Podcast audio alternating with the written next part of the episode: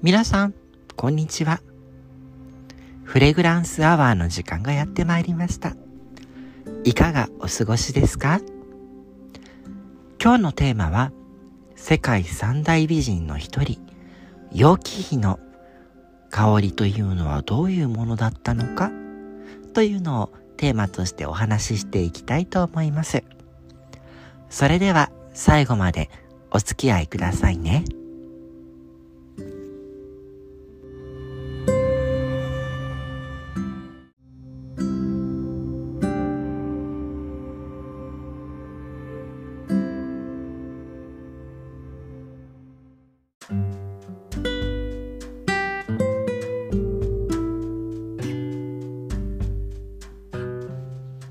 はい。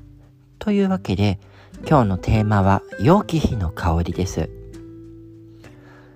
陽気比の気比というのは、公費の順位を表す称号のことで、名字が陽、名前を玉環と言われていたと言われています。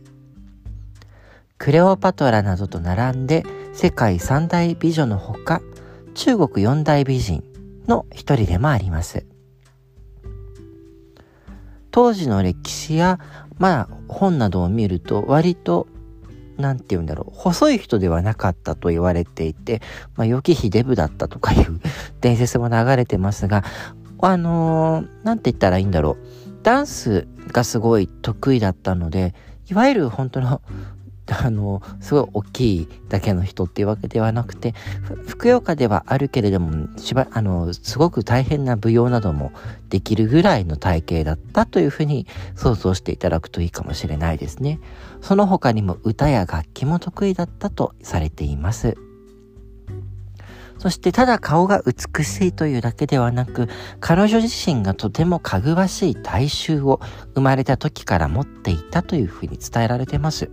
これはあの実際に、あの、もともとその、なんて言ったらいいんだろう。香りのする。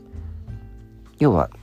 香りが発達していて、夏目足みたいな香りが大衆としてある方っていうのは、あの、ごく稀にいらっしゃるんですね。おそらくそういう方向体といったものをお持ちの方だったんじゃないかとも言われています。まあ、単に脇がの人だったんじゃないかとかいう話も出ていて、まあ、詳細はあれなんですが、まあ、伝説として生まれた時からかぐわしかったと言われています。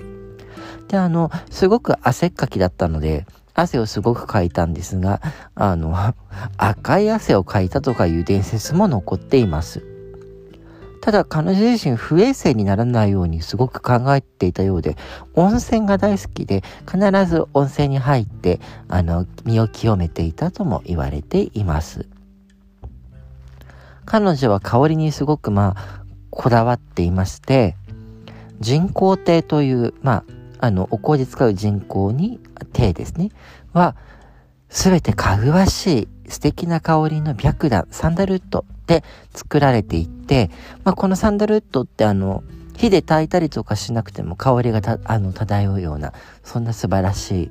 香木なんですが、その白檀で作られていて、壁には弱香ですね、ムスクです、いわゆる。あと、オリバナムと言われる乳香ですね。といった樹脂なども混ぜ込んでいて、建物自体が素晴らしい香りがするように作られていました。周りには、口なしや木蓮ですね。などが、あの、植えられていて、その香りがするほか、お香も毎日炊かれていて、四季比自身が口臭がしないように、いわゆるクローブ、長寿ですね。を入れて噛んだりしていました。長寿を口に入れるというのは、遠い遠い古代ローマでも皇帝が家臣たちにさせていたことなので、意外とそういったところに共通点を感じますね。また、ライチを好んでよく食べていたとも伝えられています。ライチは割とあの、取ってから日にちが持たないので、今でも日本に持ってくるとき冷凍でよく持ってくることが多いんですが、当時もやはりなかなか、あの、持ちが悪いフルーツだったので、馬を何頭も潰すぐらいの勢いで早馬を走らせて、ライチを都に運ばせていて、そしてよく食べていたと伝えられています。なので、あの、結構、香りにはこだわりつつ、ライチもよく食べていたんですが、あの、最近の研究でライチとかピーチとかの、いわゆるフルーツノートっていうのは割と体育会系の男性を落とす時に使えるという研究がちょこっと、あの、かなりちょっと怪しい研究ではありますが、出ているようなので、ちょっとこういったフルーティーノートっていうのも活かしていたのかなと思います。また皇帝から流能という、まあ、小脳の一種のようなものですね、をいっぱいもらった匂い袋を持っていて、その他にも、あの、いわゆる図工と言われるものですね、体に塗るお香をしっかり塗っていたという説もあります。まあ、そして彼女が好きだったのは金木犀のお酒ですね。こういった香りのするものをいっぱい周りにいたのですから、さぞかしかぐわしかったんじゃないかなと思われます。まあ、そんな楊貴妃も運命の恐ろしい糸に絡め取られるかのように亡くなっていくわけですが、彼女が亡くなった後も、棺をまた開けようとした時には、この流能の何とも言えない香りが漂っていたと伝えられています。面白いことに、書かれているのはその流能の香りだけで、彼女の遺体については何も書かれていませんでした。なので、本当は楊貴妃は死んでいないのではないかという伝説も生まれています。そしてその伝説のほとんどが日本に流れ着いてきたというタイプのものです。実際にそんなことはありえないだろうと近年までは思われていましたが、当時の海流を調べると、実は海流に沿ってくると日本に たどり着くことは全くゼロではなくむしろ多かったのではないかと言われています。また、楊貴妃でなくても彼女の仕えていた使用人たちなどですね、女官たちが流れ着く可能性もありましたので、何かしらそういったことはあったのかもしれません。そう考えるとすごくロマンがありますよね。さてさて、今出た流能ですけれども、あの、いわゆる匂い袋作りには欠かせないものでして、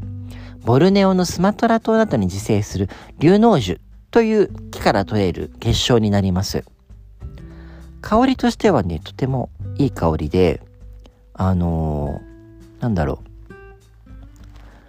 いわゆる小脳を最近だと使って、香りが似てるので使ってるんですけれども、小脳と全然あの香りが違くって、流能は何て言ったらいいんだろう。もう少しね、柔らかみがある香りで、目薬とかにあの、使われたりもしてます。あとはちょっと高級な炭の香り付けにも使われてるんですよね。まあまあそんなことで、白いキラキラなクリスタルみたいな、そういう小脳ですね。あ、でももうちょっと黄色みがかってるかな、本物だとね。で、香りもスーッとする香りだったので、ある意味、あの、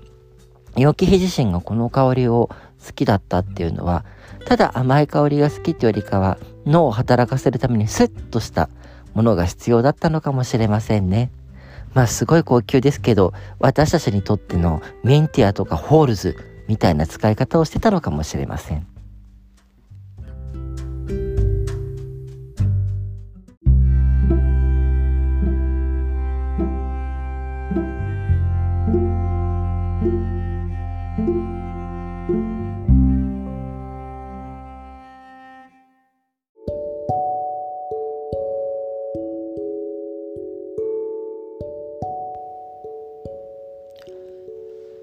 まあまあまあ、そういうことで、なかなかのね、香りの使い手だった楊貴妃なんですけれども、割とその、食べるものとかもすごく気を使っていて、コラーゲン質が多いものですね、を使って食べていたかなと思います。例えば、白キクラゲとかは、最近の研究でやっとその若返りというか肌の保水だったりとかに効果があるというふうにも言われるようになりましたし、まあ、食べるヒアルロン酸的なね、ものだったりとかしますし、陽気ヒドリという料理があるんですが、これもやはりしっかりとコラーゲン、タンパク質が取れる完全な栄養食となってますし、他にもクコの実も好きだったんですが、クコの実なんか今ね、アンチエイジングにいいと言って、ゴジベリーというかいう名前でよく販売されてますが、そういったことを考えるとやっぱりいろいろな美容とかに関することに、まあ、知識があった。そして周りのあの使えていた人物にもやはりそういった